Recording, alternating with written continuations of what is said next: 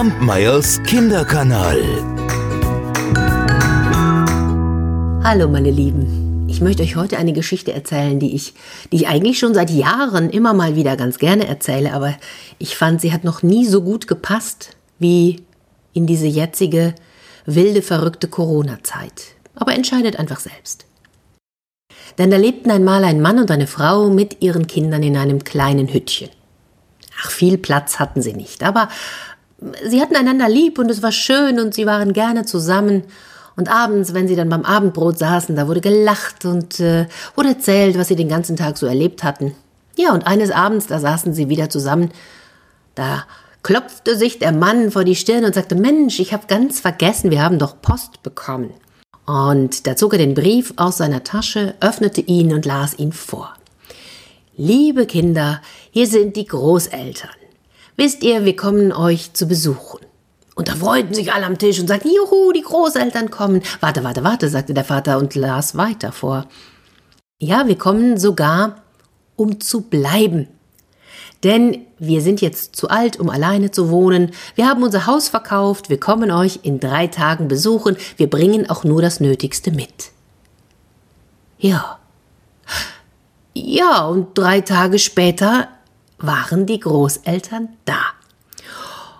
Und sie hatten einen großen, großen, großen Anhänger voll mit nur dem Nötigsten.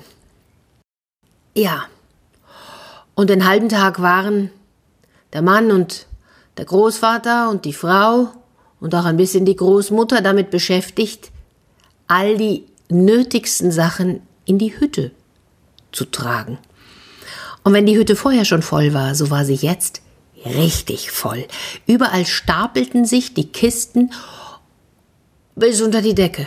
Und die Möbel quetschten sie auch noch irgendwo herein. Und manchmal, da kam man nicht mehr zu zweit aneinander vorbei, so eng war es mittlerweile in der Hütte geworden. Und oh, und es dauerte nicht lang, da wurde es sehr laut und sehr anstrengend. Und bald kam der erste Streit und dann kam der zweite Streit und und alle waren sehr genervt, weil es so eng war Ah, und da gab ein Wort das andere und, und, und abends beim Abendbrot, da war es nicht mehr wirklich lustig. Und eines, eines Nachts, da lagen der Mann und die Frau wach im Bett und dachten, soll das jetzt für immer so weitergehen? Frau, fragte der Mann, hast du eine Lösung? Nein, sagte die Frau, aber weißt du was? Geh morgen zum Dorfältesten. Das ist ein kluger Mann. Vielleicht kann er dir helfen. Und so ging der Mann am nächsten Tag zum Dorfältesten und da klagte er ihm sein Leid. Weißt du, früher, da, da war es auch schon eng, aber da hatten wir viel Freude miteinander und jetzt, die Großeltern sind wunderbar, doch es ist so eng bei uns zu Hause und, und, und es ist kaum auszuhalten. Was sollen wir tun? Hm, der Dorfälteste überlegte. Und schließlich sagte er, weißt du was, Mann, ich kann dir helfen. Aber, aber es gibt zwei Bedingungen. Zum einen musst du das tun, um was ich dich bitte, und zum anderen darfst du keine Fragen stellen. Ach, der Mann hätte alles, alles zugegeben und sagte, ja, ja, ich bin einverstanden. Hauptsache, du hilfst. Gut, sagte der Dorfälteste. Hast du Tiere? Was? Was, sagte der Mann, Tiere? Ja, ja, nicht viele. Ich habe ein, ein paar Hühner, ich habe äh, eine Ziege, ich habe eine Kuh. Gut, sprach der Dorfälteste da, weißt du, dann geh nach Hause und hole die Tiere in deine Hütte. Was? Was? Die Tiere in die Hütte? Ah, mm, mm.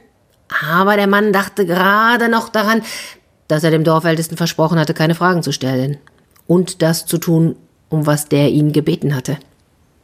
Also drehte er sich um, ging nach Hause zurück, fing sämtliche Hühner im Verschlag ein, brachte sie ins Haus holte die Ziege aus dem Stall, brachte sie ins Haus und holte schließlich auch noch die Kuh dazu.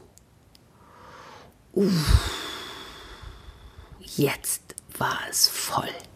Oh, jetzt war es voll. Am nächsten Tag stand der Mann wieder beim Dorfältesten. Also, ja, Ich habe getan, um was du mich gebeten hast, aber es ist nicht auszuhalten. Es ist nicht auszuhalten. Es ist ganz furchtbar, denn jetzt sind die Tiere im ganzen Haus verteilt und und die Hühner, die gackern ständig herum und sind ganz aufgeregt und flattern durchs Haus und, und, und diese Federn, die fliegen überall herum und dann haben sie Eier gelegt ins Bett von den Großeltern. So geht das nicht, weiser Mann. Bitte hilf uns. Der Dorfälteste hörte dem Mann gut zu. Ja. Weißt du, geh nach Hause und bring die Hühner wieder in ihren Verschlag. Oh, da drehte sich der Mann um, rannte zurück, fing sämtliche Hühner wieder ein und brachte sie in den Verschlag. Aber am nächsten Tag stand er wieder vor dem Dorfältesten. Jetzt sind zwar die Hühner draußen, aber die Ziege, die schmeißt weiterhin sämtliche Möbel um und, und, und, und, und die frisst alles an, was in ihrer Reichweite ist. Und dann, dann stößt sie uns ständig die Hörner in die Kniekehlen. Das, ja, unser Leben ist ein Albtraum. Ja, ja, ja, sagte der Dorfälteste. Mm, geh nach Hause und bring die Ziege zurück in den Stall. Da lief der Mann zurück zog die Ziege aus der Hütte. Und dennoch stand er am darauffolgenden Morgen wieder vor dem weisen Mann. Ich halte es nicht länger aus. Es ist die Hölle. Jetzt ist zwar die, Ki die Ziege raus, aber die Kuh, die Kuh, die hinterlässt überall Spuren. Im ganzen Haus stinkt es grässlich. Es ist nicht auszuhalten. Menschen und Tiere können nicht unter einem Dach leben. Da lächelte der Dorfälteste. Ja, weißt du, vielleicht hast du recht. Geh und, und bring die Kuh zurück in den Stall. So schnell wie er konnte, rannte der Mann nach Hause, holte die Kuh aus dem Haus, brachte sie in den Stall und die anderen begannen schon einmal das Häuschen wieder herzurichten. Und nachdem dann sämtliche Spuren beseitigt waren, da atmeten mit einem Mal alle wieder auf. Ach, was für eine Ruhe. Wie viel Platz sie plötzlich hatten. Und wie gemütlich es war. Ja. So konnten sie es gut aushalten miteinander. Es ist alles eine Frage der Perspektive. Hm? Ich wünsche euch heute einen schönen Tag und überhaupt eine gute Zeit. Und ich freue mich auf eure Bilder. Bis bald. Kampmeyers Kinderkanal.